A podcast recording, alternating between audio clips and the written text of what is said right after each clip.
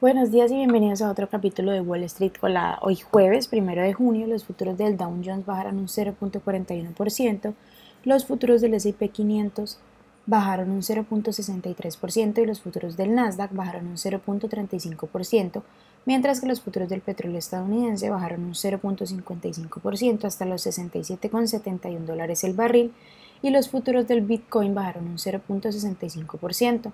En el calendario económico de hoy, a las 10 a.m. será publicado el ISM Manufacturing Index. En las noticias de hoy, bueno, algunas grietas están comenzando a aparecer en el reciente repunte de las acciones de inteligencia artificial, ya que C3 AI, que cotiza con el ticker AI, bajó un 22% after hours el miércoles después de ofrecer una perspectiva más débil de lo esperado durante sus resultados del cuarto trimestre.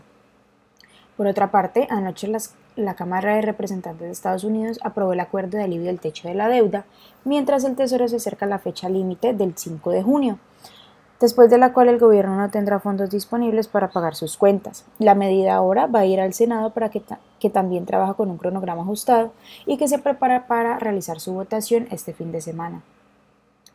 Meta Platforms, que cotiza con el ticker META, advirtió que podría eliminar los enlaces de noticias de Facebook e Instagram en California si los legisladores estatales avanzan con la ley de preservación del periodismo de California. La compañía respondió de manera similar después de que se presentara una propuesta relacionada con el Congreso en diciembre, así como en Canadá, y también bloqueó brevemente los enlaces de noticias en Australia antes de llegar a un acuerdo con el gobierno de dicho país. Alibaba, que cotiza con el ticker BABA, comenzará a integrar su tecnología de chatbot de AI al estilo de ChatGPT a su, a su asistente digital llamado Tingwu. El asistente potenciado por inteligencia artificial puede analizar contenidos multimedia y generar un resumen de texto a partir de archivos de video y audio según un anuncio de la compañía. Las acciones de Salesforce que cotizan con el ticker CRM bajaron un 2.1% after hours el miércoles luego de presentar sus resultados trimestrales, incluso teniendo en cuenta que la compañía superó las estimaciones. Los ingresos de la compañía crecieron un 11% año a año hasta los 8.25 mil millones de dólares. En otras noticias, las acciones de CrowdStrike, que cotiza con el ticker CRWD, bajaron un 10% en el pre-market a pesar de las perspectivas optimistas y los buenos resultados para el de la compañía. Para el segundo trimestre, la compañía prevé un beneficio ajustado por acción de entre 0.54 y 0.55 sobre ingresos de entre 717.2 millones y 727.4 millones. Por otra parte, Amazon, que cotiza con el ticket AMZN, acordó entregas más de 30 millones a la FTC para resolver las acusaciones de violación de privacidad con relación a sus productos Alexa y Ring, según unos documentos regulatorios presentados el miércoles. Por otra parte, Lucid Group, que cotiza con el ticker LCID, bajó un 4.77% after hours después de que Bloomberg informara que la compañía recibirá unos 3 mil millones de dólares por parte de nuevos ingresos inversores, entre ellos Arabia Saudí.